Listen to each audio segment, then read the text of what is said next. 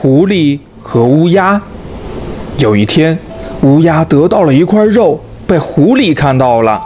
狐狸很想从乌鸦嘴里得到那块肉，由于乌鸦在树枝上，嘴里叼着肉，狐狸没有办法在树下得到。他眼珠一转，亲爱的乌鸦，你好吗？没有回答。亲爱的乌鸦，您的孩子好吗？乌鸦看了狐狸一眼，还是没有回答。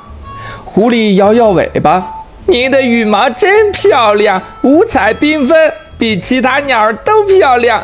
而且您的嗓子真好，可以给我唱首歌吗？”乌鸦听了非常得意，就唱了起来。